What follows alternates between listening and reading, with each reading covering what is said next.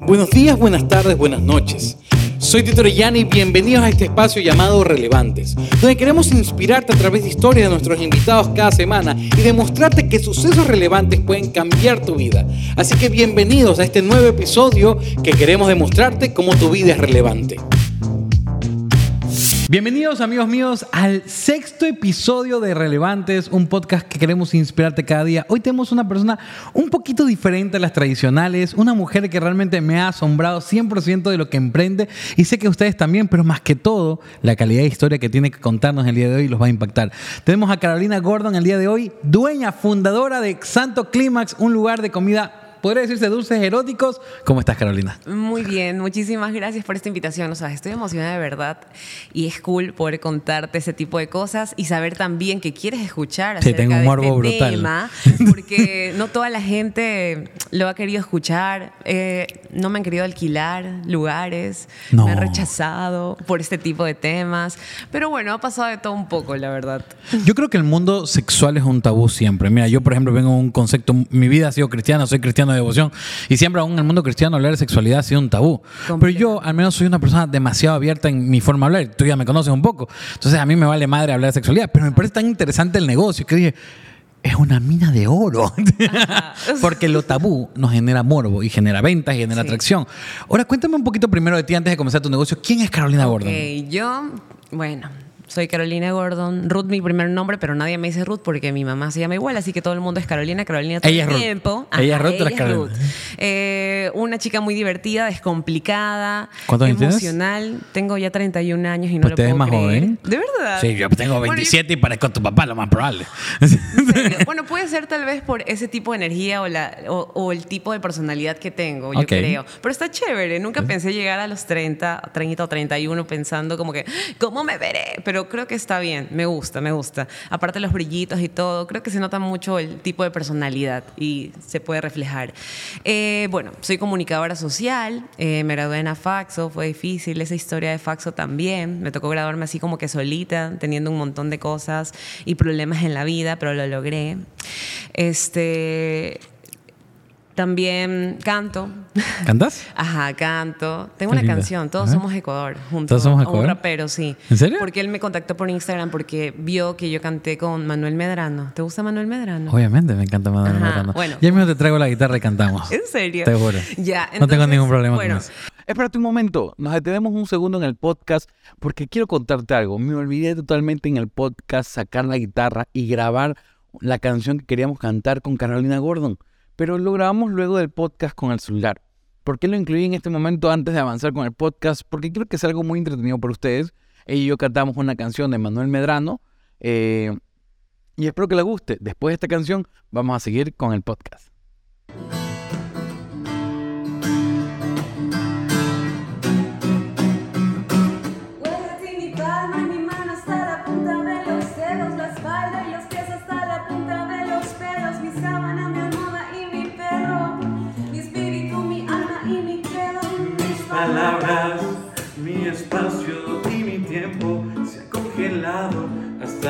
Huesos del sabor a fucsia que tienen tus besos.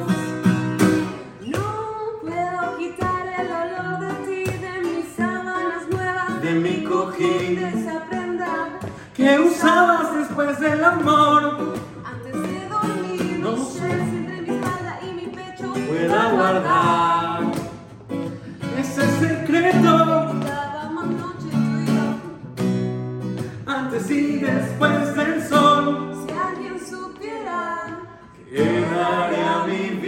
entera estar contigo de nuevo porque eres la mujer que yo café eres la mujer eres la mujer Eres la mujer que le enloquece cuando el ombligo le beso. Eres la mujer, eres la mujer que bota fuego cuando en mi cama se suelta el pelo. Eres la mujer que tiene todo el derecho recuerden suscribirse, seguir a Santo Clemens en cada Instagram y Si te gustó esta canción y quisieras que cantemos más o invitemos más cantantes en el podcast, déjamelo saber en los comentarios y continuamos con el podcast. No te vayas y no te olvides de suscribirte y activar la campanita. ¡Vámonos! Estaba en radio, eh, también soy locutora comercial, soy voz de algunas marcas. No sé, tal vez se te hace familiar mi voz o no. Dime la publicidad. Super Maxi, el placer de. ¡No comprar. jodas! Sí, literal. Entonces trabajo con marcas eh, y eso. Yo te aseguro que mucha gente que está viendo y escuchando esto dice, Sí. no jodas, es ella. Sí, sí, sí, sí. Este, y son parte como de mi vida, ¿no? Y son cosas que han, se han descubierto en el camino, porque de verdad yo sí era una chica muy inocente y todo fue cambiando. Pero creo que igual, al fin y al cabo, Santo Clímax refleja mucho de mí y, y mucha locura también. O sea, cosas que, que he descubierto, que he tenido y que ahora me encanta que la gente lo acepte. Ok, me gusta, me gusta, Sí, me gusta.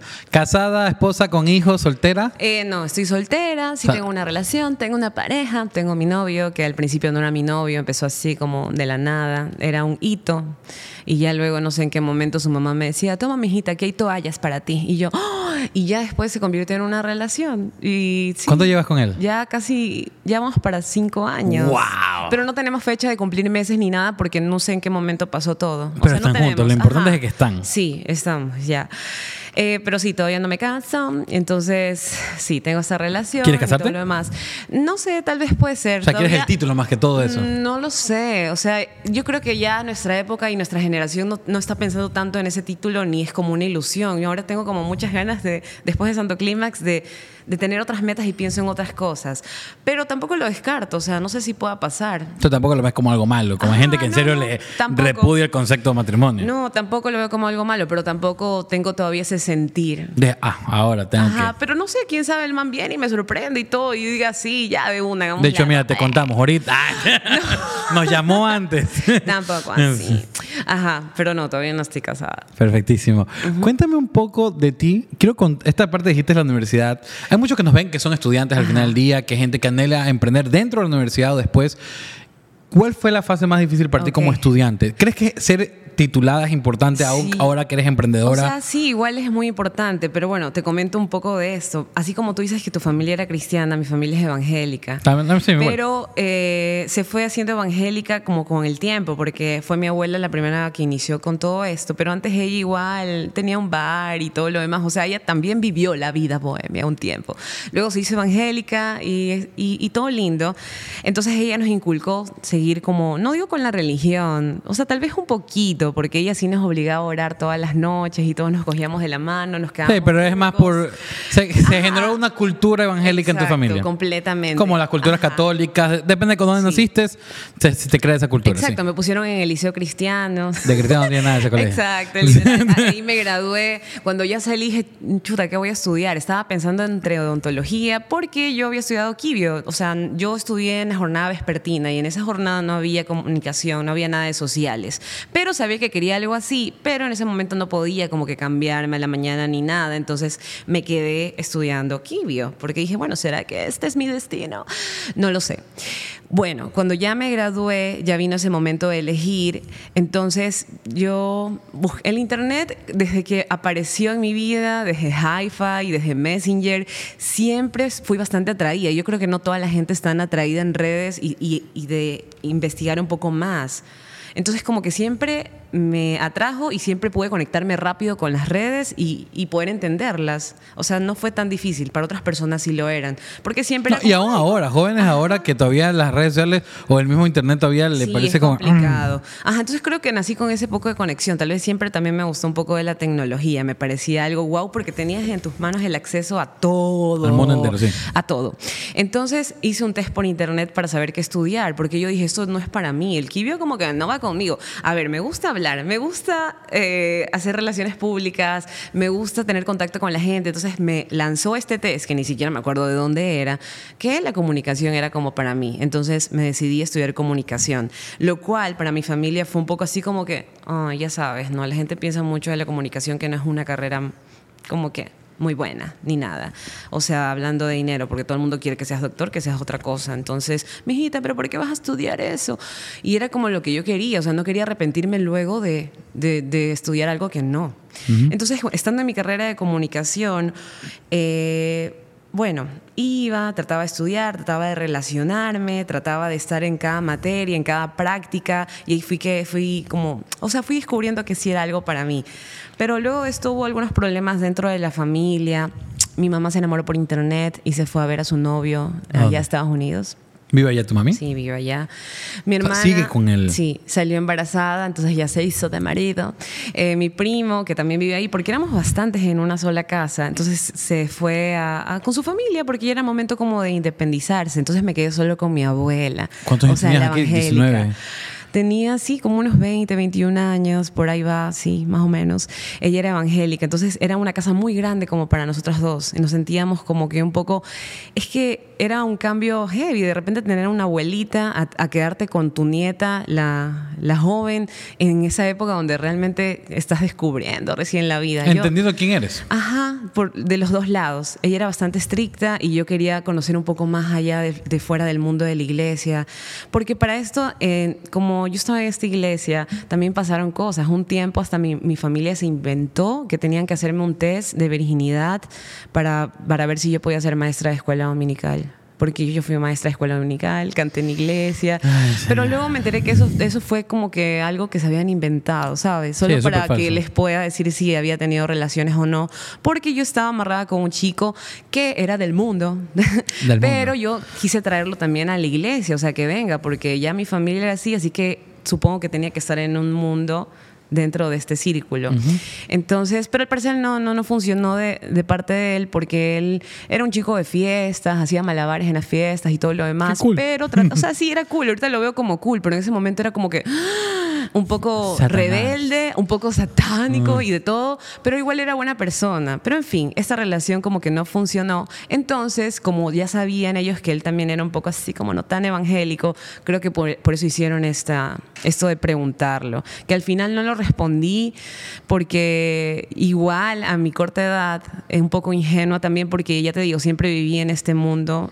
Nunca, no me dejaban ir a quinceañeras, no me dejaban como recibir ni llamadas O sea, ni que- tanto. es que yo creo me que más- cuidaban bastante. Yo creo que ya. más que todo viste un cristianismo muy ortodoxo, muy burbuja. Puede ser, sí, Muy sí. Te digo, yo llevo 14 años cristiano y jamás tuve Ah. es- ese tipo de Ya, trips. bueno, a mí sí me O pasó. sea, no, no, no, no quiero que comparemos. Hablo de- del entorno que justo tuviste. ¿no? ya sí te cacho. No, no, tampoco no tenía tanta. O sea, siempre fui así muy alegre y todo lo demás, pero tampoco pude desenvolverme tanto con mi familia ahí y o hablar de ciertos temas o, o preguntar cosas. Por desgracia, la iglesia tiene muchos tabús. Ajá, era complicado. Entonces, bueno, eh, lo primero que hice fue escribirle a un buen amigo y decirle, oye, me está pasando esto. Y me dijo, no, Carolina, no tienes por qué hacerlo. O sea, es tu cuerpo, eres tú, es tu decisión y no tienes por qué contarlo.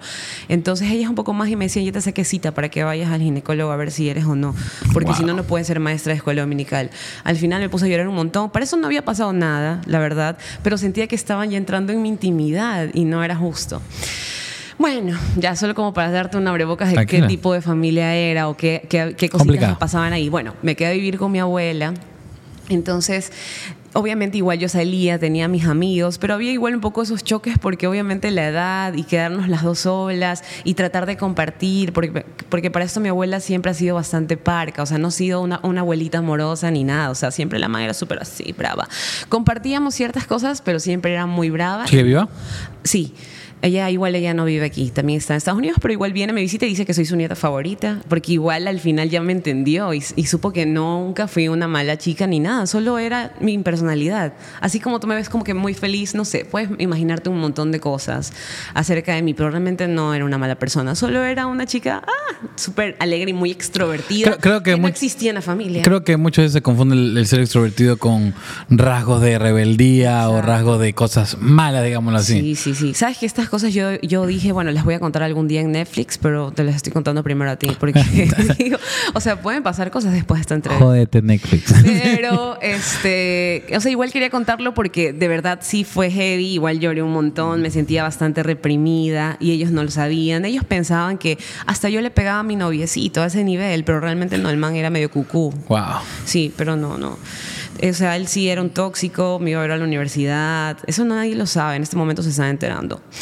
Eh, fue bastante violenta su forma de ser. Hasta tengo una cicatriz en mi rodilla porque un día él corrió atrás de mí. Yo quería escapar, pero él corrió atrás de mí, entonces tuve que hacerme como que seguirle el juego, porque en esos casos cuando te encuentras con una persona un poco violenta y demás, tienes que como que seguirle el juego, porque si no puede ir peor, entonces tenés que Y en esa época tampoco había tanto ahorita como el hecho de háblalo Ajá. o comunícalo Exacto, con yo no alguien. hablaba con mi familia de eso. Sabían que tenía mi noviecito y que sí que me iba a visitar y todo, pero realmente sí estaba en una relación mala, donde no, era nada. Y- bueno. Y, como te digo, actualmente creo que ha, ha- ha- se ha habido un- una conversión en esto de que ya las mujeres pueden buscar realmente ayuda, Sí, pueden conversar, o ya nadie, Ajá. ya no, no todo el mundo, obviamente, estamos hablando de un grupo, ya no te juzgan o no te dicen loca Ajá. o te estás inventando, ya te, ya te creen, ok, Sí, vamos a denunciar, hagamos algo. Acá no me querían. Yo les decía como que no, yo no le hago nada. Él a veces como que se golpeaba cuando lloraba y toda la gente pensaba que era yo lo que Wow, hacía llorar y cosas heavy. así. La verdad es que sí, y ahorita no lo saben y no sé si me crean, pero eso pasaba así, o sea, no era yo la Sí, ni nada hay personas tóxicas, ya sean hombres o mujeres, son Ajá. tóxicos. Sí, el me ponía los cachos y todo, me escribían las, las niñas decían, todos "No, mienten". Yo también ando con él, pero como él estaba yendo también a la iglesia y quería ser, dije, un niño bueno, toda mi familia pensaba que también estaba por la corriente de ser evangélico. Pero bueno, en fin, yo seguía con mi carrera, iba a la universidad, trataba de salir un poco porque cuando tú estudias comunicación es buenísimo ir a eventos, a lugares, porque así conoces Hacer vida social. Hacer vida social es buenísimo porque nunca sabes a quién te puedes topar en la vida y lo aprendo y todavía lo practico hasta ahora. Siempre es bueno, todos los, o sea, después de esa entrevista a lo mejor viene otra cosa y vienen más cosas y todo se conecta. Amén. ¿Ya? Mientras buscas algo que quieres y persigues, siempre hay que estar ahí, ¿ya? Pero mi familia no entendía eso, no entendía que tenía que yo a veces salir, ir a eventos, a conocer gente, porque si no mi carrera no iba a funcionar. Es más, dentro de, mi, de la carrera donde estuve, solo dos personas eh, pudimos trabajar en medios de comunicación, el resto ya no. Y es un poco lamentable porque todo el mundo busca eso, tratar de estar en un medio. Eh, pero bueno, me quedé con mi abuela sola y ella tiene un hijo favorito que es evangélico. Él es, es un hijo que se hizo evangélico y logró ser pastor. Entonces él eh, vino a vivir acá a la casa porque la casa era muy grande. Entonces mi abuela dijo, sí, que vengan a vivir. Él tenía sus hijas, su esposa. Eh, pero de repente ellos vinieron como a poner reglas en mi vida. O sea, no podía usar blusas con tiritas o no podía llegar después de las 10 porque eso no se ve bien. Eh, no, no podía estar encerrada en mi cuarto. O sea, pusieron reglas súper heavy en la casa que ellos fueron a vivir, eh, un poco a invadir porque nosotros ya, ten- ya vivíamos como Y como tu abuela era el favorito, le decía que hacía todo. Ajá, literal, eso pasaba. Y bueno, y no quiero tampoco profundizar en detalles porque ah, después la polémica, tú dices. Pero bueno, va por ahí la el A mí me asunto genera views. Sí. ya, vinieron a vivir acá a la casa a poner reglas, a cambiar todo, a poner Biblias. Ellos eran un poco más hasta que mi abuela, en ese sentido. Empezaron a, quitar las decoraciones de la casa y poner cosas más de Diosito y que la tabla y los diez mandamientos y cosas Wow. así. O sea, le, le- ¿cómo se dice? Y Le- ¿cómo, es? ¿Cómo es? ¿Cómo es la palabra? Legalistas. Legalistas. sí, un poco. Legalistas. Eh, entonces, cuando hubo una reunión, porque hubo una reunión para hablar de esas, de esas reglas, de que no podía tomar agua, mucha agua, de que no podía comer mucho, mucho porque eso era gula, o sea, cosas así bien raras.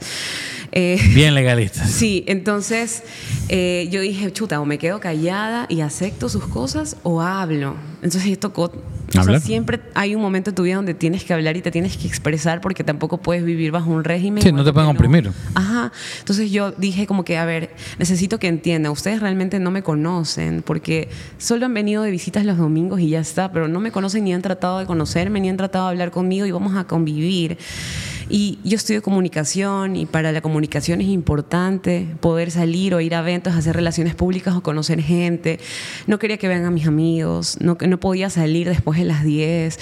O sea, tenían unas reglas así bien heavies, que en ese momento, ahora no me acuerdo textual- textualmente lo que dije, pero sí les traté de decir de que no podía ser así y no podía aceptarlo en ese momento porque yo tenía planes en mi vida y, y dentro de la carrera de comunicación había conocido cosas que, que sí iban conmigo, pero sabía que tenía que lucharlo. O sea, estaba sola, literal. Sabía que todo, o sea, yo si quería salir adelante me tocaba hacerlo sola. Mi mamá ya no estaba. Mi papá vive en Estados Unidos hace mucho tiempo, desde que yo tengo tres años. O sea, como familia, familia, sí, papá, mamá, nunca los tuve. Siempre viví con más familias. Este, oh no, igual fueron una buena familia y los quiero un montón y me gusta Pero que de alguna, ahora como son. pero de alguna manera en ese momento eran Ajá, padres ese ausentes. momento, sí. eran padres ausentes. Pero bueno, eh, antes de que ellos se cambien a vivir y que pongan estas reglas, un día colité a una de mis primas, que es la mayor, y ella me dijo, oye, salgamos, porque ella también era, se sentía como yo, creo. Entonces ella también quería salir, empezó a tener un trabajo, y me dijo, oye, salgamos acá, que me invitaron al sur mis compañeros del trabajo, que no sé qué, y di que voy a dormir contigo porque estás solita, porque normalmente en esa casa yo pasaba sola, porque mi abuelita justo había tenido como un accidente y la cuidaban en la casa de mi primo que estaba cerca. Entonces yo colita a esta prima con mucho temor porque sabía cómo eran sus papás y dije, bueno, está bien, vamos, está colito, igual no tiene nada de, de malo, o sea, vamos a, a tu reunión y regresamos temprano a la casa. Y, y nada, como si nada, al día siguiente vamos a la iglesia, porque ella también iba a una iglesia.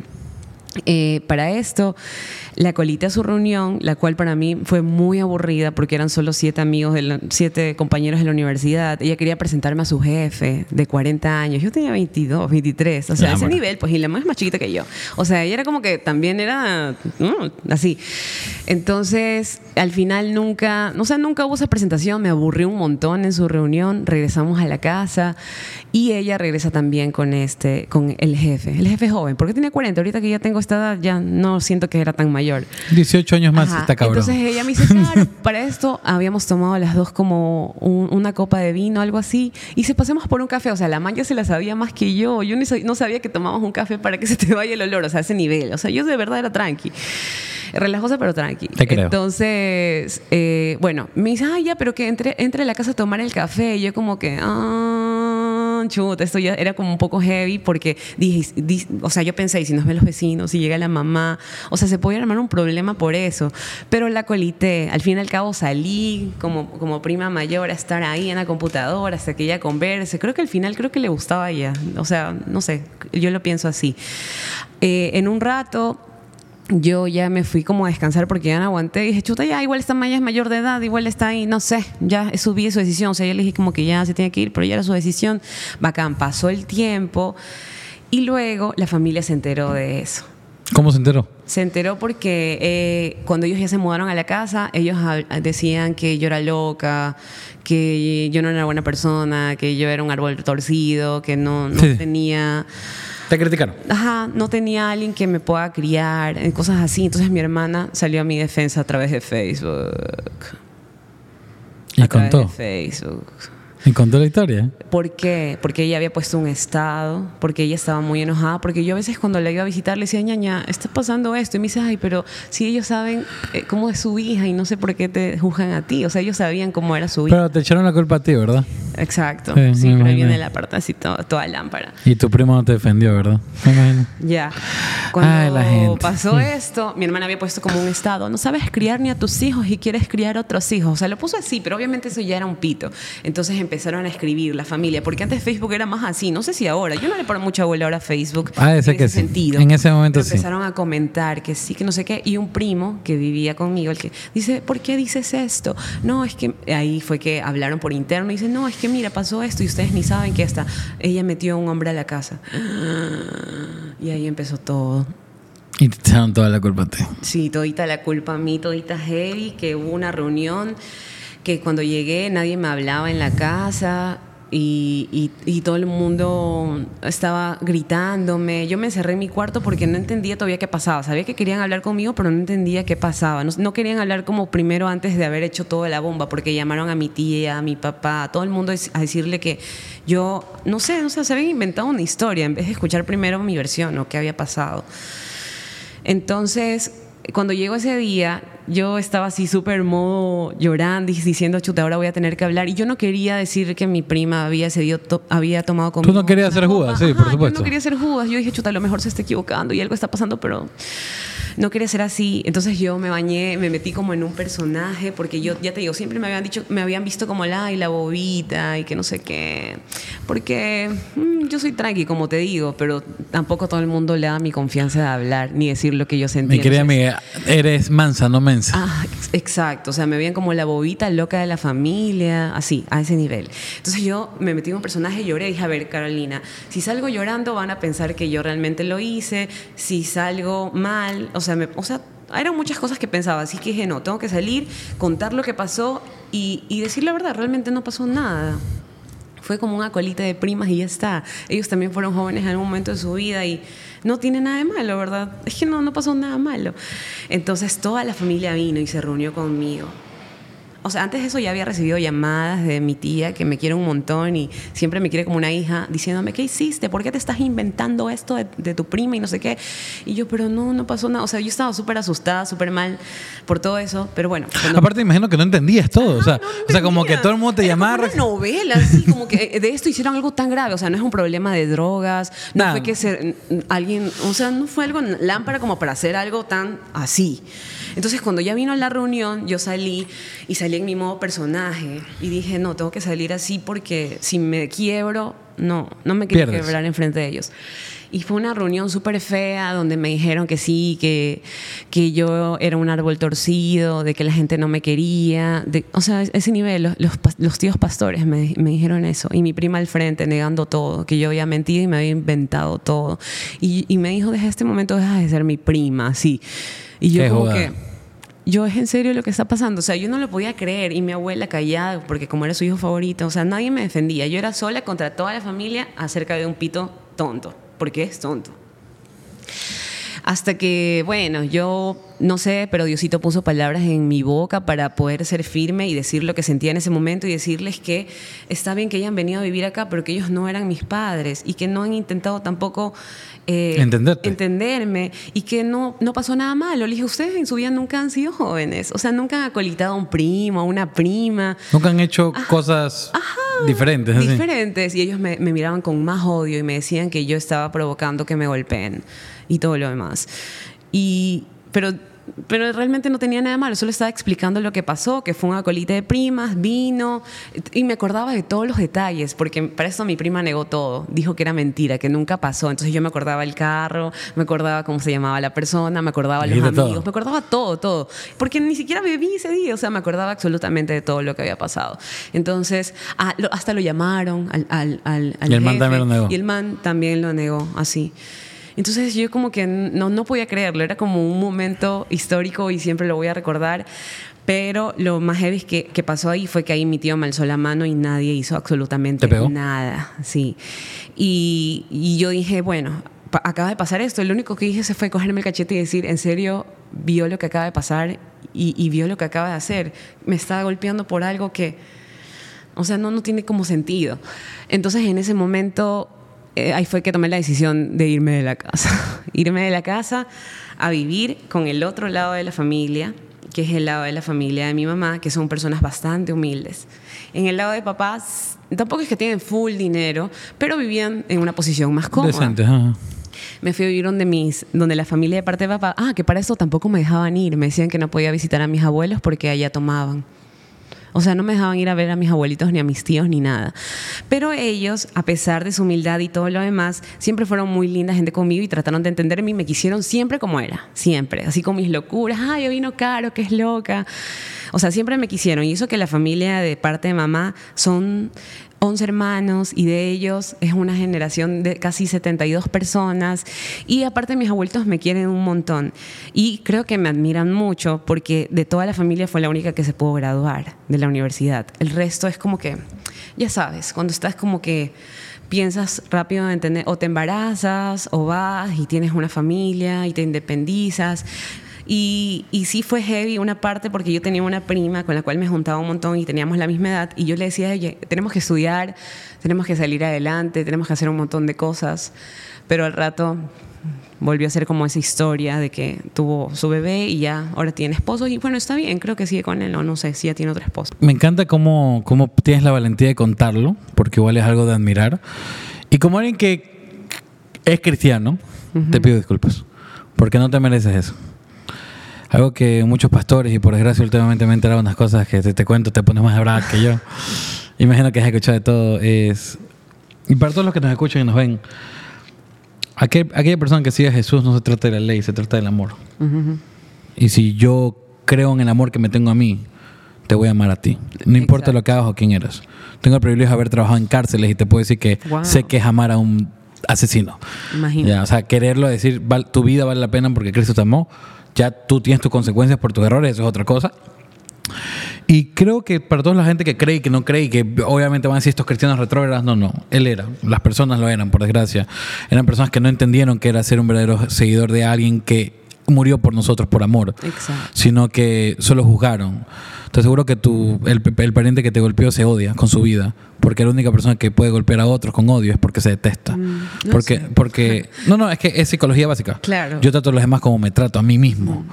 Como tú, Pero, com- bueno, sí. como tú te todo tratas, Ajá. vas a tratar a los demás. Y si sea, tratas de diferente igual- manera, puedes generar codependencia.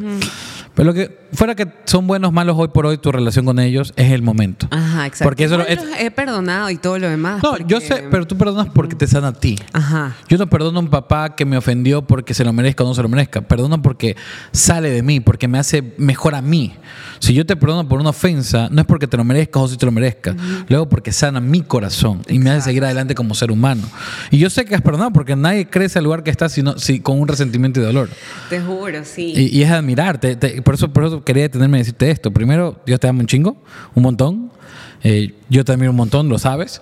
Y, y te pido ese perdón, porque ese no es un verdadero cristianismo, por desgracia. O sea, eh, pues yo no me creo el hombre más perfecto del mundo, ni, ni siquiera eso.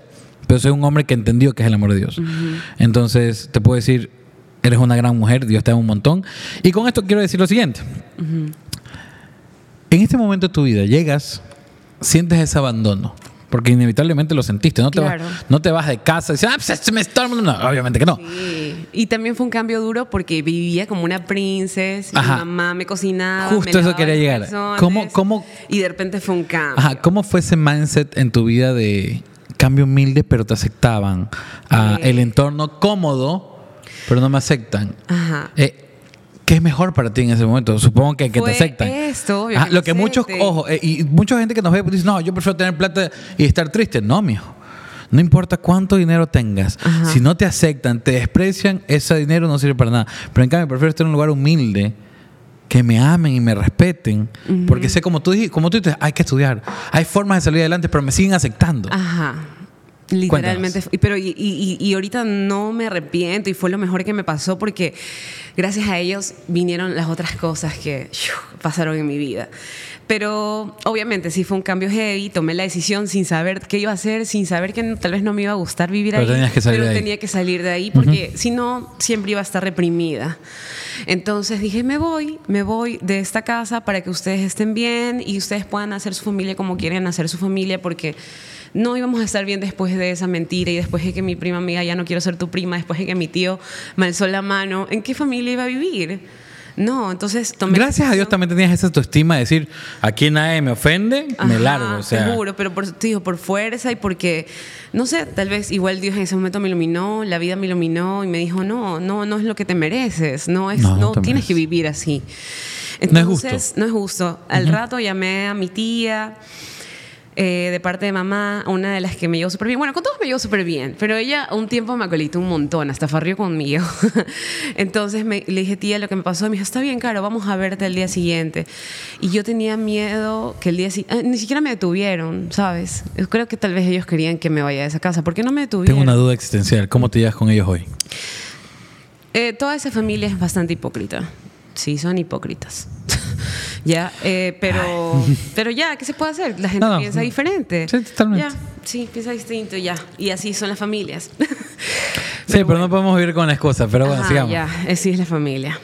Entonces, eh, cuando vine a vivir donde mis, mis abuelos me dieron la bodeguita para dormir. Me hicieron un cuarto, una bodeguita. Qué lindos. Ajá, lindos. El cuarto que era como una bodeguita, obviamente no era nada comparado como yo vivía con mi aire y mis cosas, no era comparado. Pero tenías dónde. Me tocó dormir, ajá, me tocó dormir con toldos, las cucarachas se metían por la cama, No o sea, ahorita lo, me río y es como que wow, pero sí fue heavy en su momento y decía, ¿por qué me pasó esto? No, no entendía por qué tenía que, que pasar esta situación. Y no tenía como que apoyo de dinero ni nada. Entonces yo dije, a ver, Carolina, ahora estás aquí, pero es una etapa. Yo no quería vivir ahí para siempre. Yo sí, o sea, quería seguir y luchar por más y sabía que me lo merecía y sabía que yo podía. Porque hay mucha gente que lo ha podido lograr. Entonces, ¿por qué yo no? Entonces, yo todavía no terminaba la universidad, entonces me tocó seguir, en- no abandoné la universidad, dije, no, igual tengo que seguir en la universidad, aunque me toque coger metrovía, tricimoto, me subí a una tricimoto en todo ese tiempo y no sabía que era una tricimoto. Este, o sea, me tocó hacer cosas que nunca pensé que iba a hacer. ¿Qué tal ese choque de tengo he vivido 21 años y no sabía que existía este mundo? Ajá, fue heavy, heavy. Porque iba a visitarlos con mi mamá. Pero no es tu realidad no constante. Era mi realidad. O sea, es como que iba donde los abuelos un rato, iba toda mi familia, porque para esto ellos son manabas y tienen como eh, hobby jugar cartas. Entonces se armaban full mesitas de cartas y a veces mandaban a ver las bielas, porque así ya es. Así es su forma de entretenerse y sigue siendo así cuando se puede. Eh, pero bueno, lo importante es que iba y mi abuelita cuando iba y mi abuelo también iba y me tenían las tortillitas de maíz, mi café y yo era feliz, o sea, lindo. Entonces cuando fui allá, obviamente para ellos era raro recibirme porque ellos sabían que yo no estaba acostumbrada a vivir así, pero traté de adaptarme. Por eso igual es bueno para el ser humano adaptarse en las situaciones y adaptarse a lo que te toca vivir. Y también tampoco juzgar o algo por el estilo, Sí, no caer tampoco con- juzgar. Obviamente había cosas que no me gustaban, pero ya era su cultura, ya era su forma de Es que, es que de una, co- ser. una- yo siempre pienso es, una cosa es aceptar y adaptarte y otra cosa es convertirte Ajá, en ellos. O sea, como que, ok, no, yo no soy borracho, yo nunca me he emborrachado en mi vida. Si tú te emborrachas, es tu pedo, tu vida. Yo Exacto. aquí estoy, Ajá. te acompaño, pero no hago lo mismo que tú. Pero igual para una joven como yo, un poco sin saber de la Te vida. estaba buscando, era aparte. Heavy, era heavy porque no, no sé, no, no sabía. Eh, y, y también fue loco. Mi primer trabajo fue ser mesera. No sé si alguna vez fuiste a Old School Pop, pero fue el primer lugar que, lugar que vendía alitas a 25 centavos. O sea, te imaginarás cómo se llenaba. buen lugar. La gente pedía de a 100 alas. Era horrible los lunes. Edith, por favor, es eso.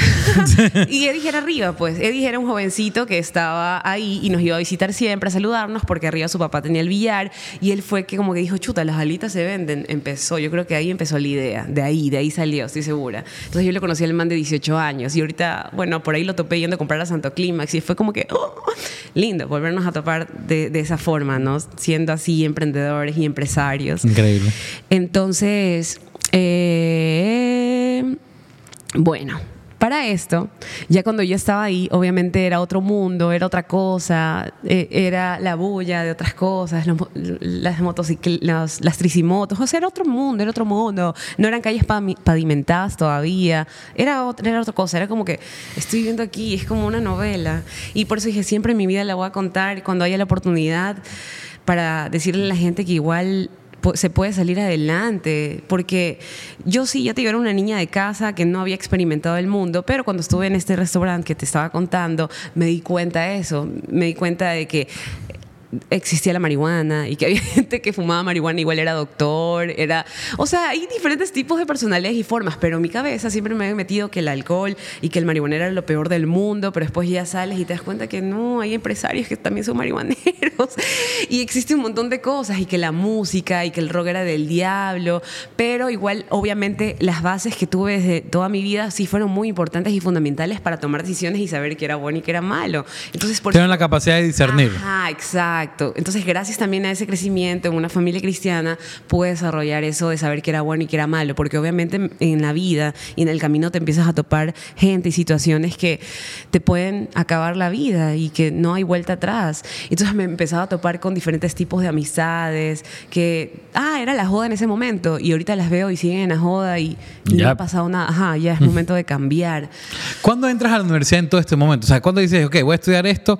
¿Cómo te financiaste en la universidad? ¿Cómo fue ese estudié en Afaxo, estudié en Afaxo, Ah, entonces eh, no tenía que pagar nada eh, y aparte empezó el mundo de los cachuelos porque ahí viene la cosa loca. Para esto hubo un reality, yo también fui una chica de reality. Y ¿Cuál reality Porque todo el mundo dice así como que... ah. Hubo el reality para ser reportero de Vamos con Todo, de un programa de farándula. No conozco con pero, pero, y mi familia Vamos con emocionadísima, Todo. Carolina, tú puedes, vamos. La otra familia jamás me hubiera dejado entrar ahí, jamás, jamás. Entonces ellos eran como que sí, de una vamos, me arreglaban, me ponían ahí la ropita. Para esto mi tía, en su humildad, la man, siempre se vestía súper bien y tenía sus bisuterías y sus cosas y me enseñó ese tipo de cosas que yo no sabía, porque yo era jean, camiseta y ya, pero la man siempre tenía sus cosas bien, conocía los lugares para comprar las cosas bien. Entonces ella como que me vestía y todo lo demás y me acolitó ir a este casting. Igual con mi personalidad y mi pelo samba y todo, que había sido muy juzgado. Ahora ya como que es más normal que la gente pueda tener sus cabellos así. Pero al inicio, no. Hay mucha gente que se lo plancha y se lo pega como la mía de vaca. Pero no. Ellos me querían así toda loca, samba y demás. Me acolitaron para ir a este reality. O sea, me, me, me dieron ese impulso. Porque a mí no me gustaba eso de la farándula realmente. Solo que yo dije, esto puede ser la puerta para otras cosas. Y también ganar mejor. Ajá, me- alguien me puede ver, alguien puede decir, oh, esta chica puede funcionar en algo más de la comunidad o algo así. Aparte ya había hecho mis prácticas en un canal de televisión que ya no existe y fue chévere porque solo fui a hacer prácticas a escribir de deporte y terminé siendo reportera. Entonces, eh, fui con un enfoque a ese, a ese reality donde dije, chuta, es una ventana, ¿ya? Y si me toca hacer farándula, trataré de hacer una farándula distinta. Porque no todo el tiempo es, oye, ya terminaste con ese man, ¿cierto que le fuiste infiel? No. O sea, no amarillista. Ah, ajá, hay otras formas de tal vez hacer farándula porque a la gente le interesa mucho de la vida de los artistas, pero se puede hacer otras cosas. Como por ejemplo este podcast. Ajá. Y llegué a la final. Así toda loca samba, entrevistando a Nebot, me acuerdo, lo fui a buscar para preguntarle cositas. Eh, pero ya, siempre mis reportajes fueron cute. Nunca llegué a hacer algo vulgar ni a buscar a la persona mediática del momento, pero llegué a la final. Llegué a la final sí, y la pregunta que me hizo perder fue súper loco. Fue, ¿qué presidente ha hecho un disco? ¿Quién es el presidente que ha hecho un disco? Abdalá. Y yo no sabía. O sea, no, no El único sabía. loco que le- que le creo capaz de Yo no hacer. sabía. Y después me preguntaron de dónde es Michael. Es Manaví. Manaba. Ya, yo no sabía. tu tierra, tampoco. Yo, o sea, yo nací en Guayaquil. Pero tu tierra es Manaba. Sí, también es Manaba y de la sierra. de ¿Cómo sabes dos. que eres Michael es de Manaví? Ah, no sabía. Es cedeño. pues. ya, pues ya, no sabía. No sabía y perdí. Está en el apellido. final, No gané, y ganó otra chica. Entonces dije, chuta, ya no gané. Pero todo lo que esas dos Y preguntas lo peor de todo es que ahorita. Michael es pana, pues no. Ahorita ya Michael es pana y, y perdí por él. Y después lo entrevisté y todo lo demás. Y, Y dijiste, ¿sabías que yo no sabía que tú eras de Manaví? Ajá, exacto, sí. Y pasa que termina este reality, que fueron como cuatro meses, no me pagaban, pero dije, no, esto tiene que valer la pena, alguien me va a ver, alguien va a hacer algo. Y pasó el tiempo y a las dos semanas me escribe un man y me dice, hola, ¿cómo estás? Te vimos en el reality. ¿No te gustaría hacer un casting para estar en radio? Es una cadena de radio internacional. Y yo jamás en mi vida había hecho radio. Sabía que hablaba lindo, porque ya siempre nací con esto, mi tía también habla lindo, pero nunca había manejado mi voz ni había trabajado mi voz. Entonces, y me dice, ven al casting. Y fui al casting y me escogieron. Y fue así que entré a, a Los 40 Ecuador. Los 40 es una radio La conozco, muy internacional. famosa. Y yo nunca había estado en una radio, jamás en la vida. Y ahí fue que todo empezó a fluir y a conocer gente y empecé a tener mi primer trabajo así, todo. Porque intenté trabajar como la gente normal, digo yo. Ente- eh, intenté trabajar en una notaría, pero eso no era lo mío. Renuncié a la semana porque no era lo mío. Sentía que estaba así como que... ah.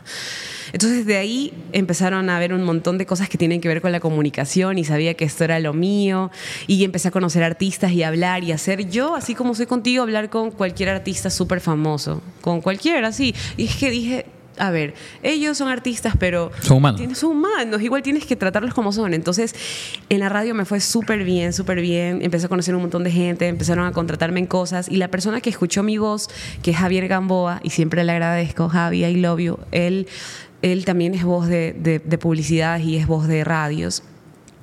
Y él fue el que me dijo, oye, empecemos a grabar, mira, ahí este trabajo. Y ahí fue que me fui metiendo a la publicidad, a la locución publicitaria, que es de, de verdad demasiado bien. Nunca pensé en ¿Sigues haciendo proyectitos? Sí, sí, sí, sí, sí, obvio, todo el tiempo, todo el tiempo tengo grabaciones. Ahorita estoy haciendo visa para Colombia y Perú también.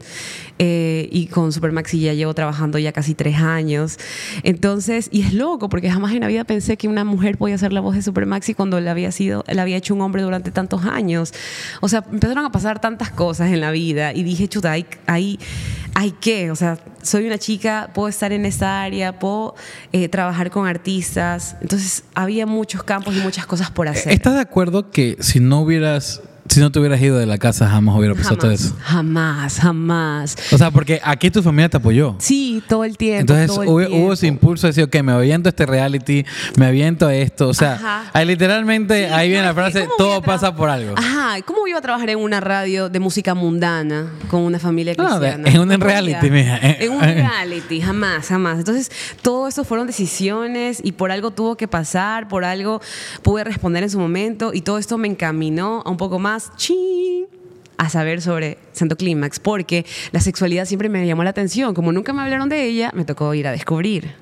Entonces, yo era de las que veía por el canal 13, que no me acuerdo qué, cómo se llamaba, Megamax o Max, que Me después de las mataste. 12 de la noche daban documentales de prostitución, daban documentales acerca de la gente que tenía gustos diferentes del sexo. Y yo, oh my God, esto existe. Y sí que existirá también en Ecuador. O sea, siempre estuve eh, direccionada a investigar acerca de ese tema de sexualidad que tanto lo habían eh, encubierto para todos. No sé por qué, si igual es normal. O sea, no digo todo el mundo tiene sexo, porque hay gente que no tiene sexo y gente que se quiere guardar hasta el matrimonio y gente que no. Pero bueno, empecé, empecé Pero a se debe hablar de de sexo. todo. ¿Ah? Pero se debe hablar Sí, igual. sí, es importante hablar de sexo. Es un tema, es una, es una etapa de tu vida, es una cosa de tu vida y es parte de tu vida. O sea, va a pasar. Inevitablemente, seas casado, soltero, esto en alún momento Sí. pasa y tienes que entenderlo. Exactamente. Entonces siempre me, eh, me vinculé tanto a saber de eso. O sea, creo que gracias a ellos tengo Santo Clímax también. Gracias por reprimirme un poco en la vida, investigué otras cosas. Gracias, familia. Gracias, gracias. Entonces siempre estuve vinculada en ese tema como sexual, no sé, me gustaba mucho. Y no es que yo era promiscua ni nada. Bueno, un tiempo sí salí y era normal. Creo que todo el mundo busca, o sea, experimenta un poco de su sexualidad. Tienen que, Pero, ne- ajá, como normal. Pero bueno, sí, una vez eh, conocí a un tipo que se comía su semen. Ajá, después de terminar, cogió su semen y dijo, ¿quieres comerlo y quieres probarlo? Porque yo me lo como. Yo me lo como porque me hace bien, eso viene de mi cuerpo y es proteína. Te lo juro, pasaron un montón de cosas. Sí, todo el mundo se está riendo, pero bueno, sí. En algún momento yo también pienso tener un podcast en la vida porque la comunicación es lo mío y hablaremos de, estos te- de estos temas. Ha pasado de todo, que. todo, todo, todo, todo. Entonces, bueno. en Creo que conocer las locuras de la gente también te ayuda a entender qué tipo de persona Sí, quieres en tu vida. ¿no? Exacto, también. Entonces.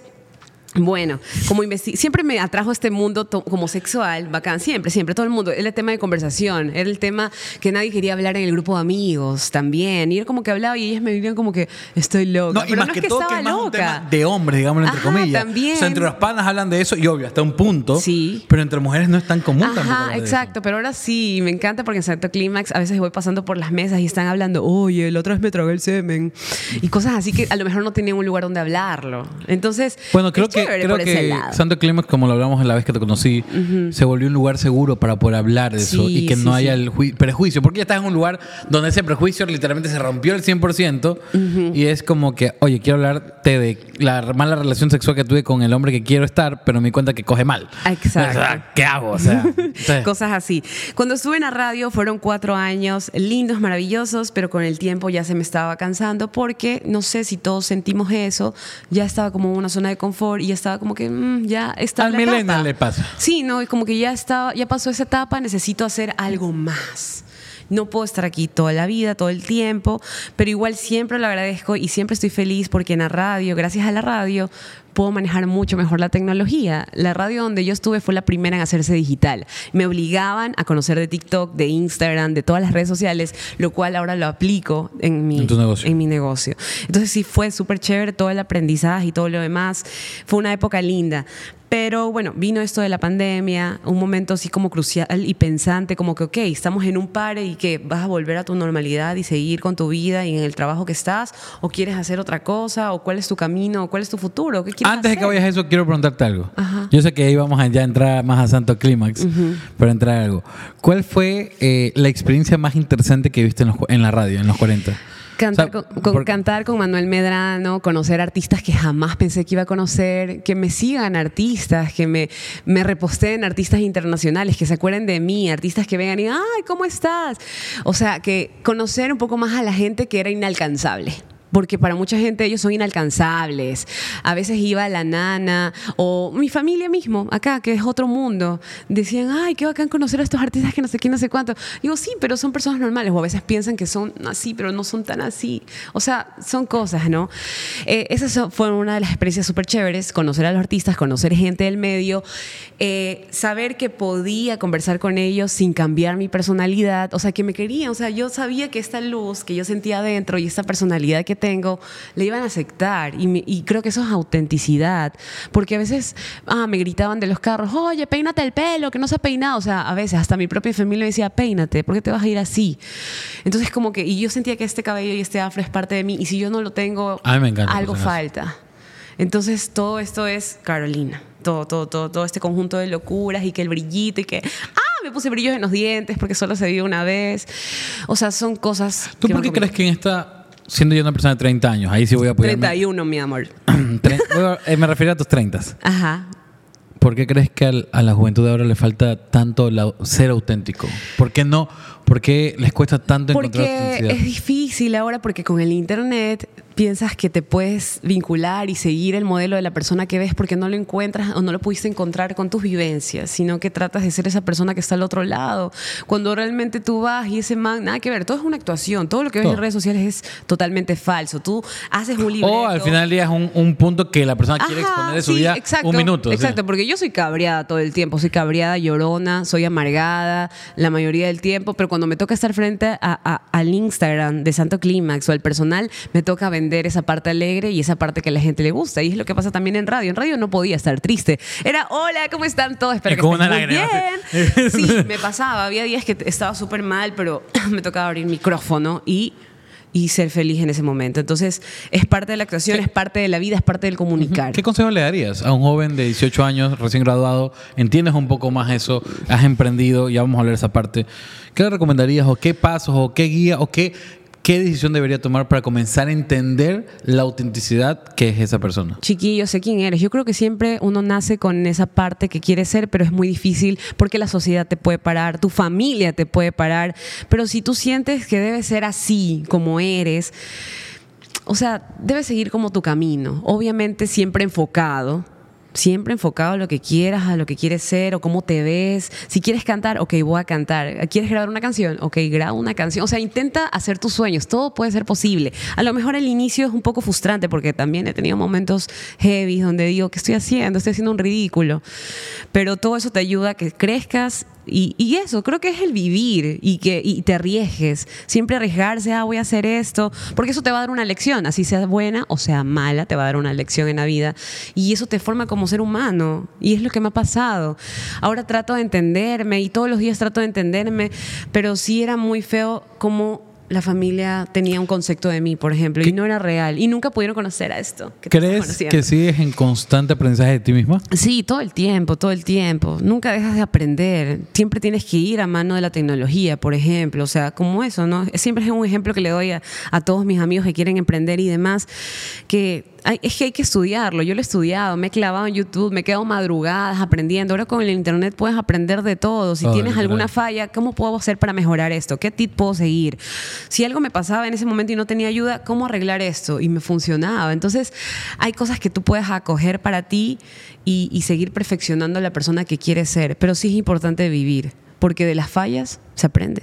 Realmente es de admirar todo lo que me cuentas, pero vamos a romper un poco el hielo el día de hoy. Como se han dado cuenta en la toma de mi querida Carolina, está todo auspiciado el día de hoy el podcast por Santo Clímax. Carolina, cuéntanos qué nos trajiste el día de hoy a mi equipo y a mí. Ok, el día de hoy está Santo Clímax porque te lo mereces y lo sabes. Ese es el eslogan de esta marca. Eh, son waffles, son waffles y postres en formas bastante divertidas. Divertidas para algunos, pero realmente es común porque sigue siendo la parte de un cuerpo. Porque pudo haber sido un waffle en forma de mano, pudo haber sido un waffle en forma de otra cosa, pero este waffle tiene forma, puedo decir las palabras en YouTube, ¿O yo no sí? sé, por podcast, no sé.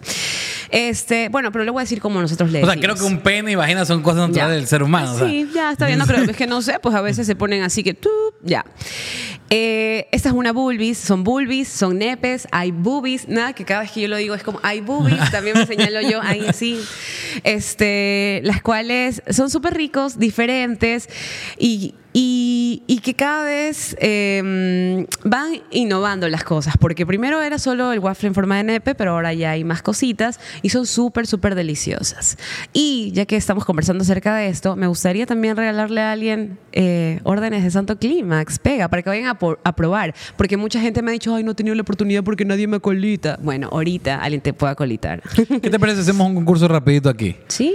Por todas las personas que están comentando este video en YouTube y que obviamente sigan a Santo Clímax Santo ese. Clímax ese y que esté suscrito al canal de Soy Titoriana por el podcast Relevantes, vamos a dar un concurso el próximo viernes. El viernes siguiente se lanza el podcast y la siguiente semana, luego de una semana, vamos a ver quién es ese concurso y lo vamos a anunciar en tus redes sociales. ¿Te parece Dale, bien? de una, me encanta. Hacemos un pequeño sorteo rapidito y vamos a destinar una comida para dos. Dale, Para que sí. vayan acompañados. Sí, para que vayan acompañaditos. Ojo, Santo Clímax, yo tengo la experiencia vivida ahí. No es solo comer lo que comes, sino la experiencia total del lugar. Pero no solo eso, sino que el día de hoy van a tener el disfrute, De verte comer el Sugar Daddy. ¡Woo! comer en que se llama Sugar Daddy. Sugar Daddy. Todo mi equipo me está grabando, quiero recalcar esa parte. Estoy emocionada. Estoy Fausto. emocionado. Pero yo también te quiero grabar. Porque esto solo puede pasar una vez en Solo- la vida. Lo más probable es que solo pase una vez en la vida. Ajá. Voy a comerme un nepe. Espero que esté bueno. ¿Cómo se come un nepe no tan gay? Mm, o sea, puedes comer como quieras, empezando por las bolitas, Ok, tal voy a vez. comenzar por en medio. Pero, ajá, ya dale, por el medio. Mm. ¿Está buena? ¿O está buena? ¿Qué tiene este? Ese tiene lechita condensada por dentro, chocolate blanco y está bañado de oro porque es el sugar. El sugar que todas queremos tener. Carolina me pidió que todo el podcast esté así. Sí,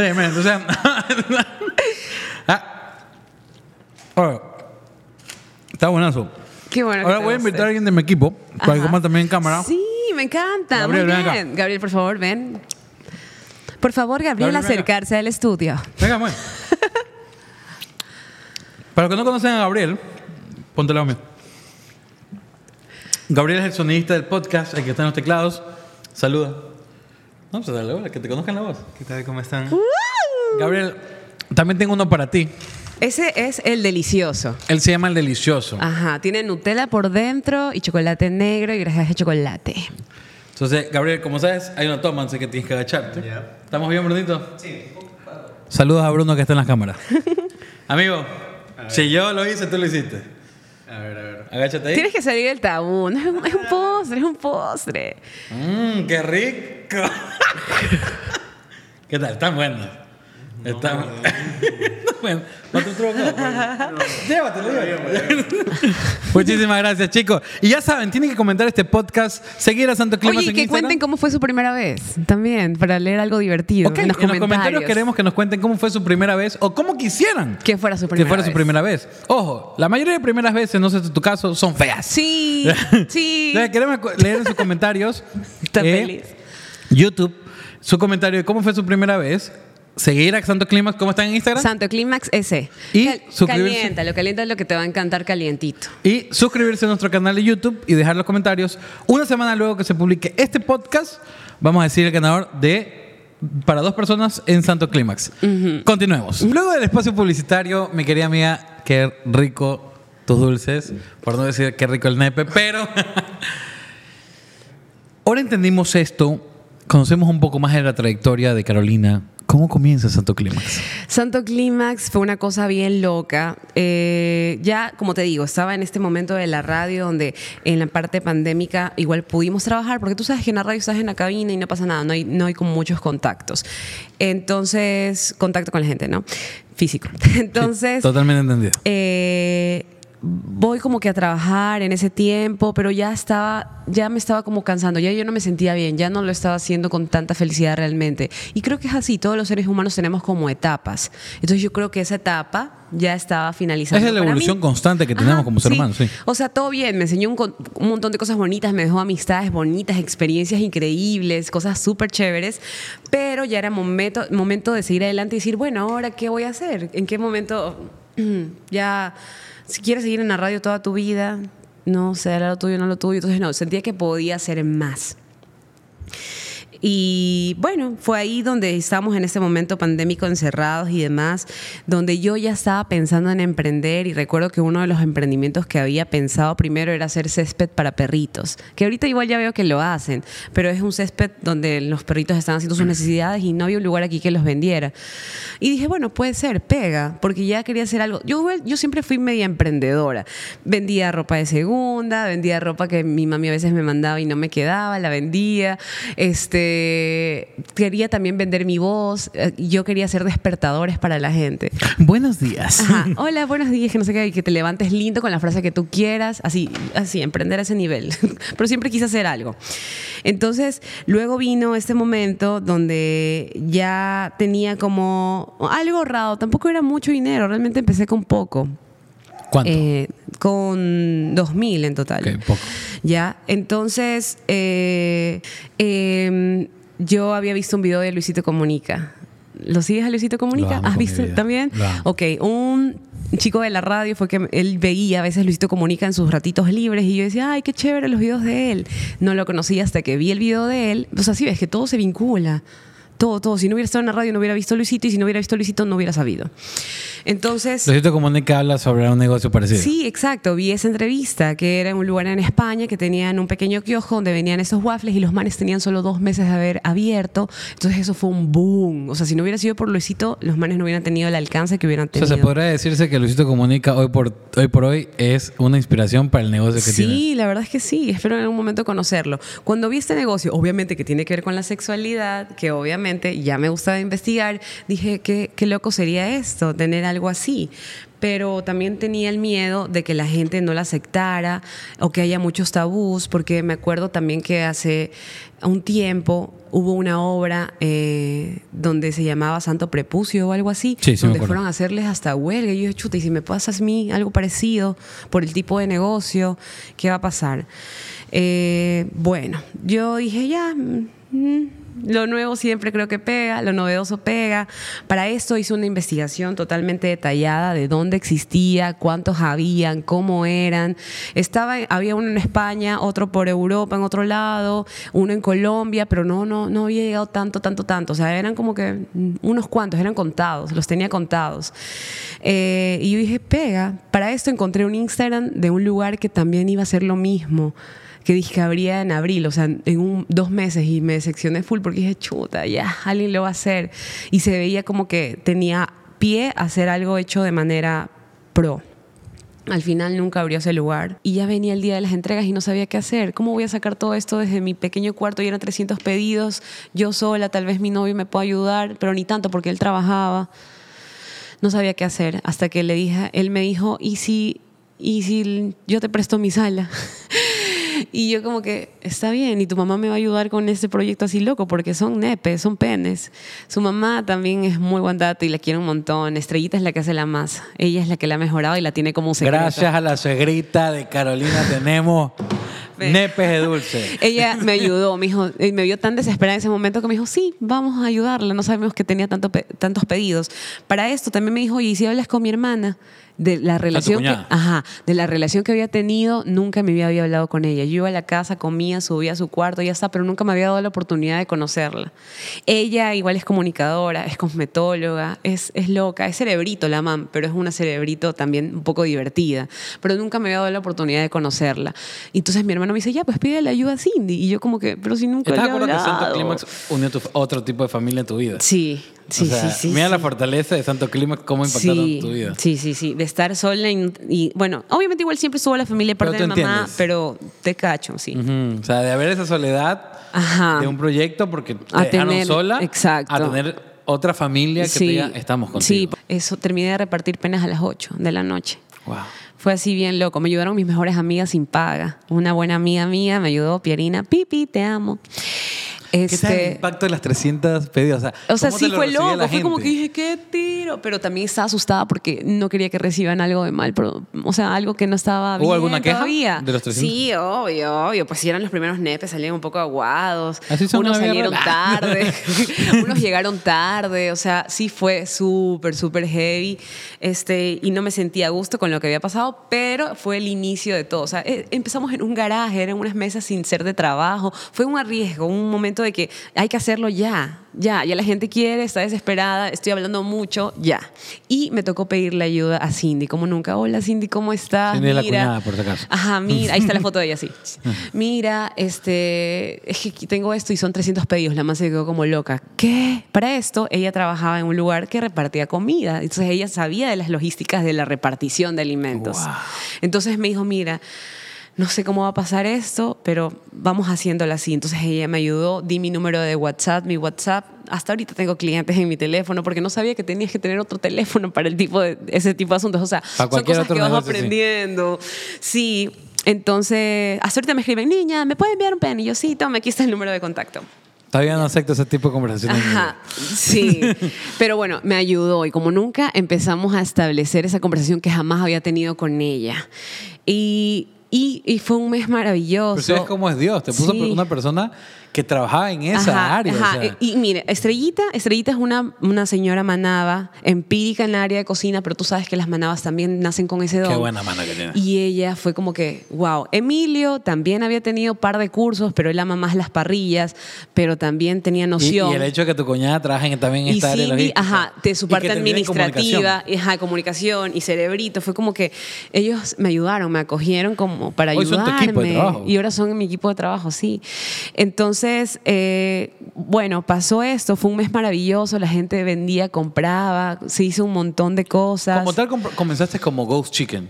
Eh, Kitchen. Eh, sí, Dark Kitchen, sí, Dark una Dark Kitchen, Kitchen, sí. Que creo yo que también lo pusimos de moda porque nadie usaba esa No, en palabra. No- no- no Ajá. existe este- Ahorita sí todo el mundo Dark Kitchen, pero yo, yo primero usé Dark Kitchen. Da- da- dato curioso, por si acaso. Los mayores ne- eh, negocios actualmente en Internet en Estados Unidos de comida son las Dark Kitchen. Es un gran negocio porque te ahorras la- el, El- el lugar el- físico Ajá. y vendes online, como un Amazon, pero de comida y vendes muchísimo más. Sí. Entonces, el hecho de que tú hayas comenzado con un negocio digital, es una cosa que tú lo hayas llevado a la experiencia física, pero el negocio digital como tal es una posibilidad de nuevos mercados para que ustedes averigüen y Sí, y es que así fuimos, así posibilidad. pude alquilar mi primer local, así pude comprar un carro para poder seguir trabajando. O sea, fue demasiado bueno, fue una experiencia diferente. ¿Cu- ¿Cuándo decides tener el local, el local físico? O sea, ¿Por qué decides renunciar ya Porque al ya la gente me hacía fila fuera de la casa pues, de, de ellos. No. Filas, carros, y ya era un poco incómodo. Ellos No, iban vestidas elegantotas a ver sus penes para sus fiestas.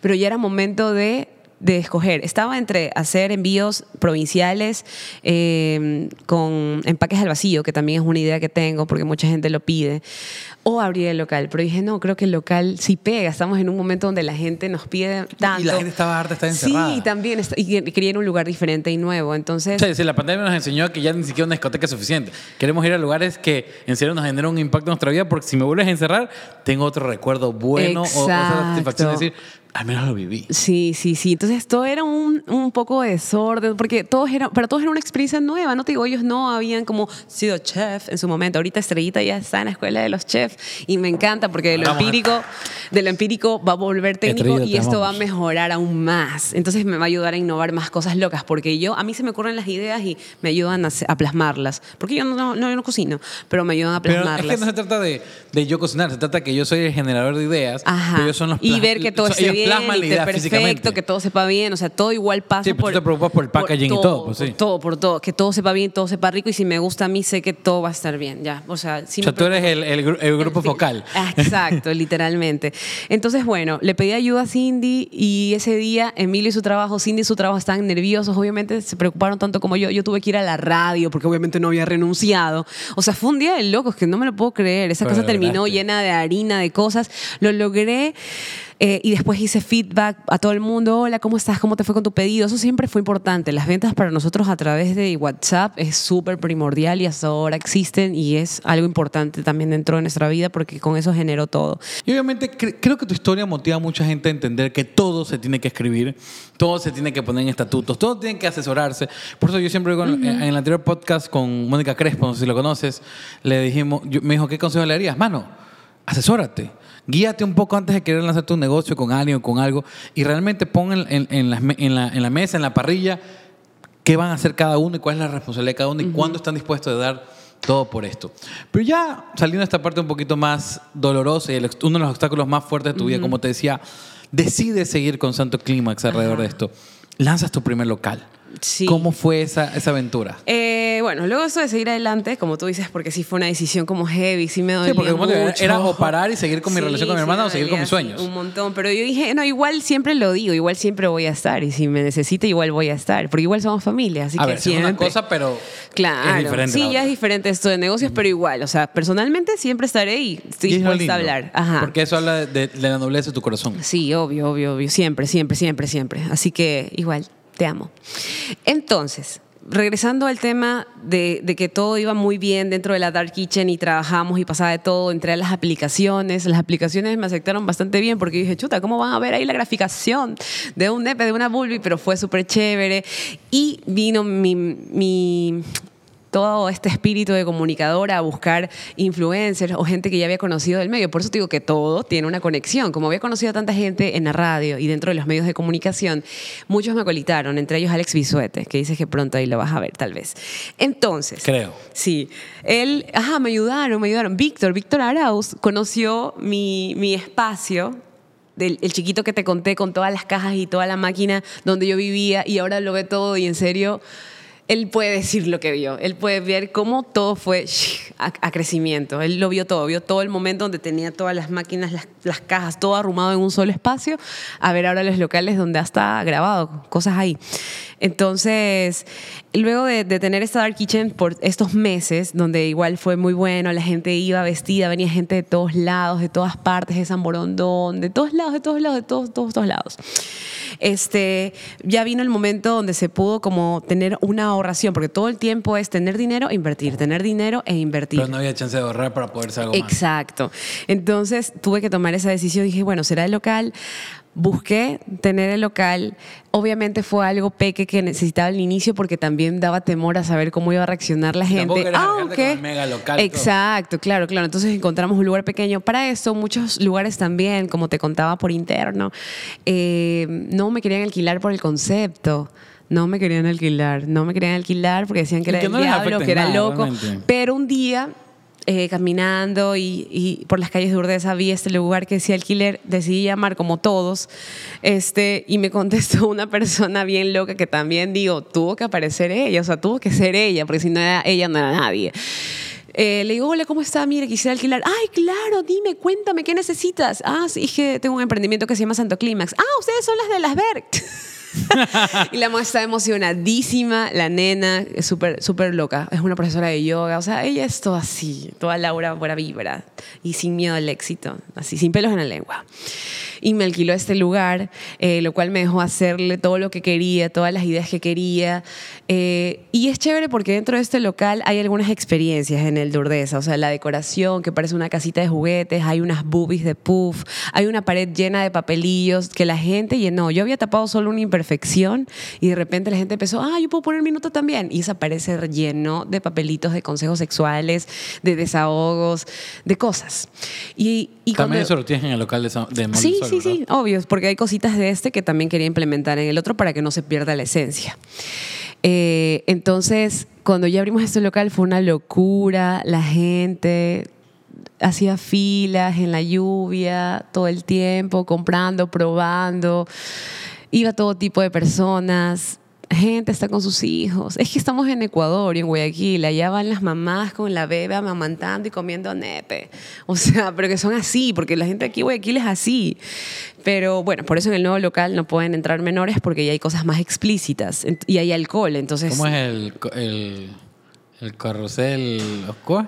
Eh, el corredor. El corredor, el, co- el corredor Dirty, porque ahí hay un, dibujos no por que la gente mismo pinta y los deja ahí. Qu- qu- Quiero que todo el mundo sepa, por si acaso, el día de hoy Carolina tiene dos locales, Ajá. 16 empleados y comenzaste hace un año y medio. Sí, un año y medio que no lo puedo creer.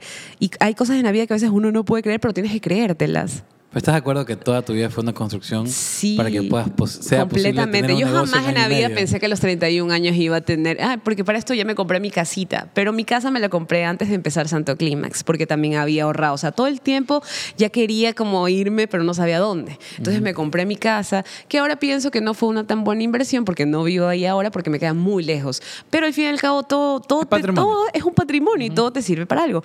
Entonces, bueno, La sí, hipoteca te- para apalancarte un préstamo y mil Y ya, pues aquí me lo descuentan todos los meses. ya. Entonces, eh, sí, nunca pensé que a mis 30 años iba como que tener mi casa y mi negocio. Son cosas que, que pasaron, que se fueron planeando indirectamente y directamente y que están pasando ahora y, y que las tengo que mantener y siento que es ahora una responsabilidad y hay que continuar, porque la vida continúa, no solo te quedas ahí, hay que continuar para más, hacer más cosas. Aparte que hay gente trabajando para ti, ahora estás al otro lado No, y siendo tienes la jefe. responsabilidad de cumplirles a ellos. Obvio, eso sí, súper cumplida. Por eso también trato de ser muy exigente. Porque te- esa es otra cosa. Pero bueno, este, ahora eh, estoy al otro lado. Cuando yo estaba en la radio tenía a mi jefe y había cosas que no Ahora entendía. Ahora yo lo entiendo y, y sé que hay que ser así en ciertas cosas. Y, y es complicado, ¿no? Pero bueno, ahora para hacer las entrevistas de trabajo, yo tenía que buscar personas que también tengan que ser libres, libres y sin esto. Ay, me consta, yo vi a tus empleados y en sí, serio. sí, son le dan muy lechita, libres. le dan lechita, no, sé- no importa si es hombre, mujer, si es trans, no importa qué género sea, no importa, está ahí y tiene el mismo Bueno, servicio ser- para cualquier tipo de persona. Ajá, Para poder también. trabajar, yo creo que en Santo Clímax, en serio, tienes que tener Sí. autenticidad del 200%. Y que no te dé vergüenza. En las entrevistas de trabajo gente, ah, sí, sí conozco Santo Clima, ustedes son los que venden esas cosas así. Chao. O sea, si no me Dilo, puedes dilo decir- como es, sí. pues si no me puedes decir la palabra pene, no puedo contratarte. Tienes que ser una persona sin vergüenza en el buen sentido de la palabra. Tengo dos preguntas más para ti. Número uno, ¿cuál ha sido la locura más grande de Santo Clímax? O sea, ¿qué ha pasado que tú digas, este día recordé por qué hice y por qué amo y por qué seguiré haciendo Santo Clímax? Porque ya la gente... No, o sea, ¿qué, qué fue ese suceso, mejor dicho? Ya, el suceso fue que me empezaron a pedir fotos por Santo Clímax y no por la radio. Dije, ok, entonces ya está pasando la etapa de la radio y ahora la gente se quiere tomar fotos conmigo porque fui una loca que emprendió esto. Porque me decían, ay, tú eres la que habla en Santo Clímax y está ahí, que no sé qué, eres la dueña de esto, ¿me puedo tomar una foto contigo? Y yo, sí. Entonces cuando ya empieza a pasar eso es porque alguien está reconociendo realmente que estoy haciendo algo bien. Sí, porque ya estaba acostumbrada a las fotos, modestia aparte, pero porque la radio era Sí, bastante sí, así. obviamente, también pero cuando ya me empiezan a decir esto de que, ay, quiero tomar una foto contigo porque eres la de Santo Clímax, es como que, ok, está pasando algo grande y la gente está reconociendo este lugar por Santo Clímax. Esa es una de las cosas que me queda así como que, ay, no lo puedo creer, que me pidan fotos ahora por esto. Segunda Ya. pregunta. ¿Qué sigue para Carolina? Más que para Santo Clímax, para Carolina Gordon. Eh, para mí, eh, es que pasa que ahora esto es como mi hijo, o sea, se ha vuelto parte de mi vida, pero es un trabajo que me gusta y amo. Obviamente hay momentos duros a Sí, veces. no te estoy diciendo que lo vas a olvidar, Sí. pero ¿cuál es el siguiente paso tú como emprendedora, como empresaria, como mujer? ¿Cuál es el siguiente paso? ¿O qué tú anhelas? ¿O en Santo Clímax, que va de la mano contigo? Sí, es ¿qué que, lo es que yo, es que eso es, es yo, eso es yo, esa es mi cabeza, eso es todo. Yo hice esta funda, yo la diseñé así, whatever. ¿Cuál es el así. siguiente paso entonces? Eh, mm, el siguiente paso es seguir creciendo con esta marca, hacer un podcast, tener juguetes sexuales, seguir ampliando el tema de la sexualidad, dar charlas de sexualidad, tal vez tener una fundación donde se pueda hablar de estos temas libremente a gente que no le llega este, No, y más que todo educar. a educar, sí, educar, este, O sea, que- quiero que entiendan algo. Santo Clímax no busca pervertir a la gente. No, no, para Clímax nada. Quiero que la gente que se- sea libre, ajá, que, que sea honesta y más que todo sea educada. Sí, sí, sí, sí, exacto. Porque ya te digo, en el menú, como tú ves, ahí los nombres de los cócteles son categorías porno. Y todo el mundo tal vez ha visto porno, tal vez no, pero ya te da un interés de saber qué es esto, de qué se trata. Son cosas sexuales que a lo mejor lo puedes practicar. O sea, hay que ampliar un poco más la mente.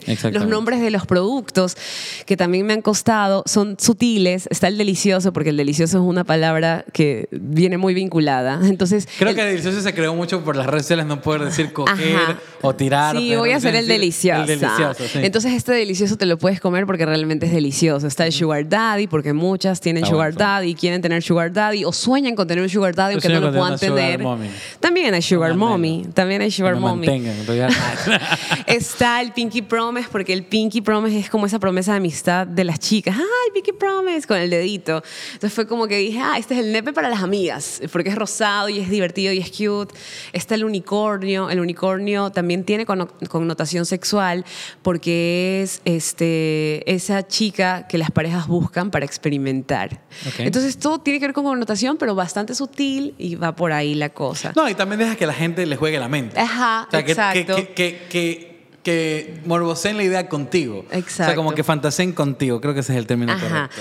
Pero, pero divertido, ya. Sí, obviamente, no- no cayendo en el, ajá. ah, y o sea- que en Santo Clímax encuentren un lugar seguro donde pueden hablar, conversar, donde, donde no pasa nada. Si me quieres hablar de algo, está bien. Si quieres reunirte con tus amigas para hablar que tal persona lo tiene chiquito, tal persona, puedes hablarlo, no pasa nada. Es más, De puedes dejar un papel. hombres, ¿sí cómo son? No, es que pasa Bueno, que no, no, el no. 80% de las consumidoras de Santo Clímax son mujeres. También hay hombres, pero creo que las mujeres se sienten más uh, No, libres y liberadas. Como te decía, vivimos en un mundo desgraciadamente machista. Sí.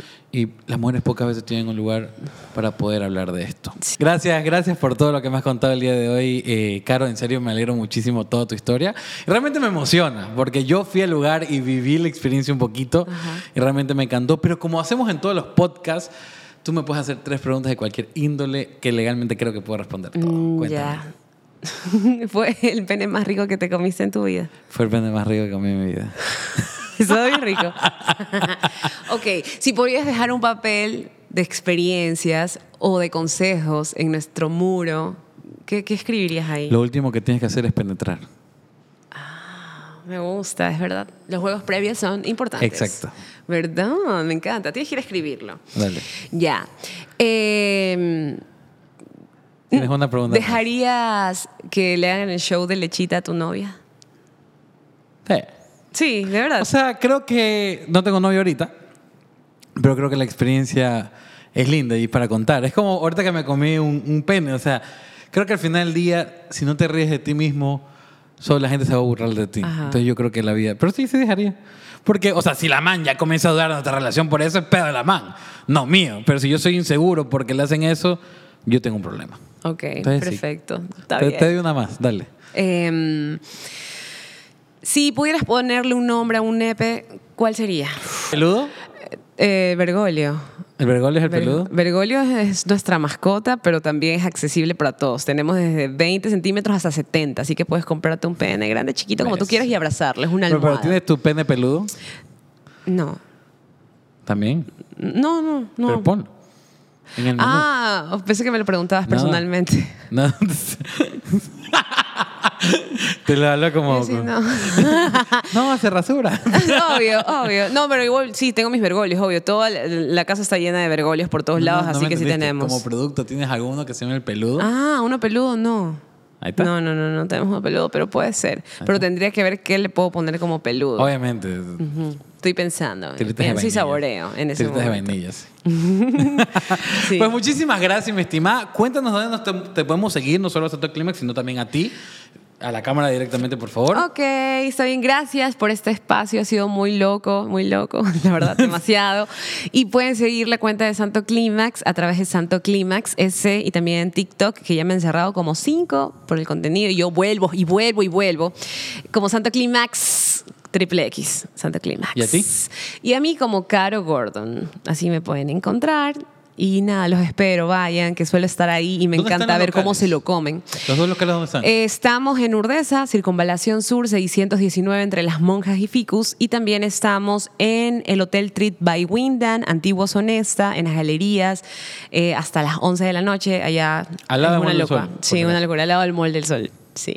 Perfectísimo, me encanta. Muchísimas gracias por tu tiempo. Y a todos los que nos vieron, recuerden suscribirse, activar la campanita para notificarles cuando haya un nuevo podcast cada semana. Recuerden escucharnos en las diferentes plataformas como Spotify, Apple Music y Google Podcast, porque eres un ser raro si escuchas el podcast por ese medio. Y recuerda seguirnos en nuestras redes sociales como arroba soy en todas, tanto en TikTok como Instagram, como en Facebook, como en YouTube. Y chao.